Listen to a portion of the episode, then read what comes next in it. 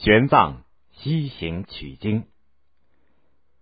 佛教发源于印度，在东汉初期传入了我国。我国不少高僧为了探究佛学的真谛，都想取得真经，为此做出了艰苦的努力。客观上加强了中外的文化交流。唐代著名的和尚、佛经翻译家玄奘就是其中杰出的代表。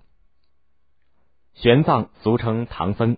出家前名字叫陈辉，是洛州人，现在的河南偃师。他的高祖、曾祖和祖父都做过官，父亲陈慧一度也做过官，后来辞职搞起佛学研究了。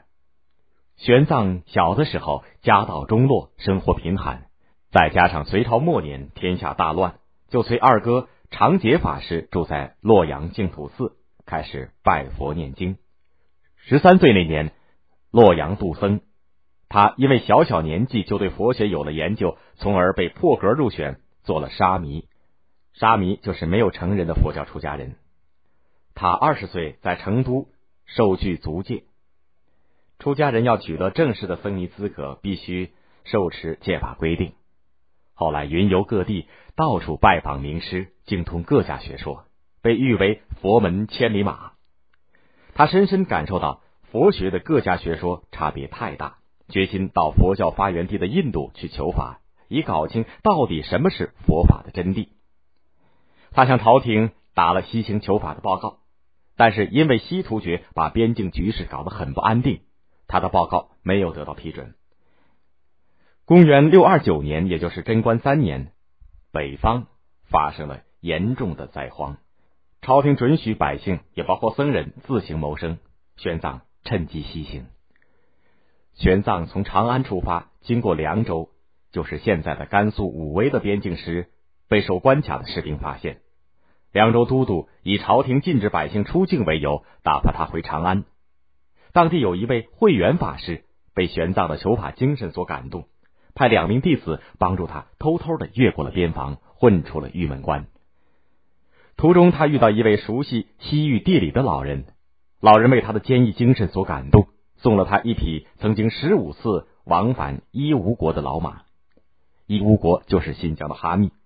在穿越沙漠时，玄奘不小心把水袋打翻了。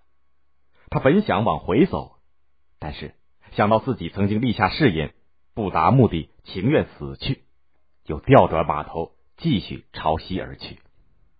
他在沙漠里走了四五天，没有喝上一滴水，终于支持不住，昏了过去。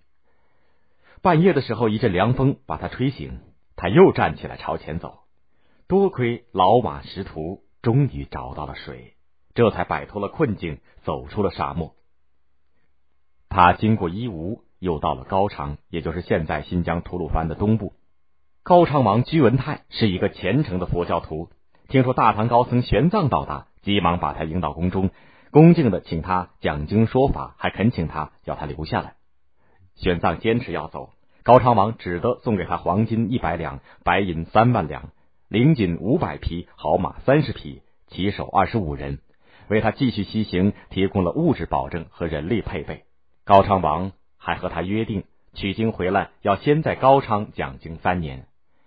高昌王用重礼疏通突厥叶护可汗。同时写信给沿途的国王，一路给予玄奘方便。玄奘带着人马爬雪山、越冰河，历尽千辛万苦，终于到达了佛国圣地印度。当时印度在地理上分为东西南北中五个部分，史称五天竺。玄奘游历的顺序是北、中、东、南、西，最后回到中天竺。他一面朝拜圣迹，一面访师参学。在庄严恢宏的烂陀寺，他拜当时印度有名的高僧戒贤为师，花了整整五年时间攻读佛经以及许多古印度重要的典籍，佛学水平提高到一个新的阶段。他还在烂陀寺开讲佛经，撰写了《慧宗论》三千颂，沟通了佛教、儒家、中观两大学派的隔阂。获得了戒贤等佛学大师的赞许。印度有一个摩羯陀国，国王戒日王虔诚的信仰佛教，他听说玄奘的事迹以后，就在国都屈女城，就是现在印度北方邦境内卡瑙季，开了一个不加任何阻止的无遮大会，请了印度十八个国家的国王和三千多名高僧学者到会，推选玄奘作为大会的论主，请与会者参加讨论。大会开了十八天，大家对玄奘的精彩演讲没有一个不心悦诚服的。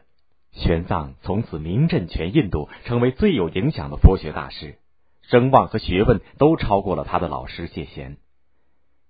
这时，玄奘向朝廷上表，陈述自己游学求法的经过，表示要取了真经后返回祖国。唐太宗非常高兴，让他赶快动归。玄奘返回长安后不久，就去洛阳谒见即将出征辽东的唐太宗。